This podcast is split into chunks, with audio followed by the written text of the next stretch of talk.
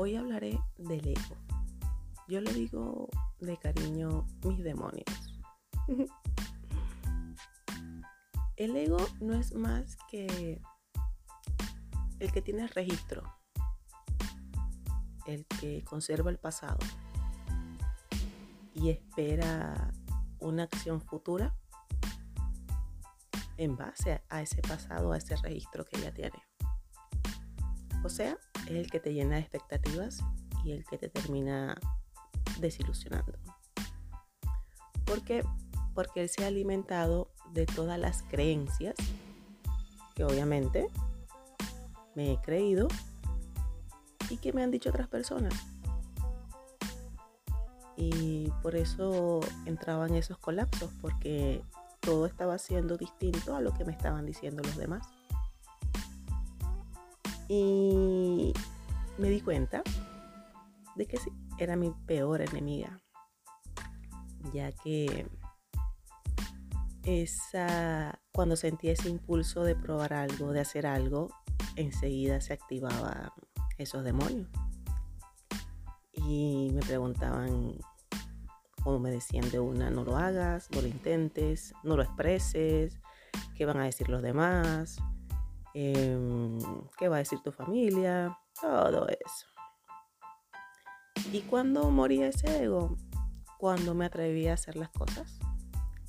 Y el resultado era mucho más maravilloso de lo que él esperaba. Y ahí empecé a adentrarme en él. Y empecé a buscar en qué momento empecé a creerme todas las pendejadas que me decían los demás llámense tus papás, tus maestros, eh, todo, todo tu entorno, porque obviamente ahí justamente me limitaba y evitaba dar muchos pasos.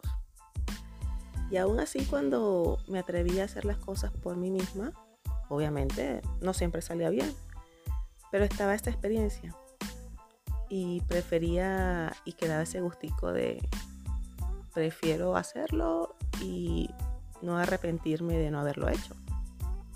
Al fin y al cabo algo, algo bonito se descubría por allí. Y ahí empecé a, a darme cuenta de cómo apuñaleaba a esos demonios. Y así poco a poco se iban callando. Más que todo en el sentir. Porque muchas veces o la mayoría de las veces me negaba a sentir por eso. Y cuando yo entraba en esas crisis y me adentraba en cualquier emoción, ahí era donde el ego moría.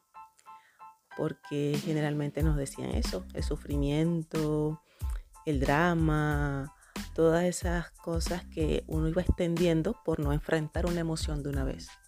Y ahí es donde se va alargando una depresión, ahí es donde se va alargando un pensamiento repetitivo, porque está el pensamiento ahí diciéndote que no puedes, lo hiciste mal, eh, la cagaste, y te evita entrar en la emoción, porque al fin y al cabo que estás sintiendo cuando estás con ese poco de ideas locas, algún rechazo, algún dolor, algún abandono, y busca que siempre te sientas bien, Mira, pero te dijeron que si meditando te ibas a sentir bien. Mira, te dijeron que si pensando positivo. No, ahí te estás cayendo a embuste tú mismo.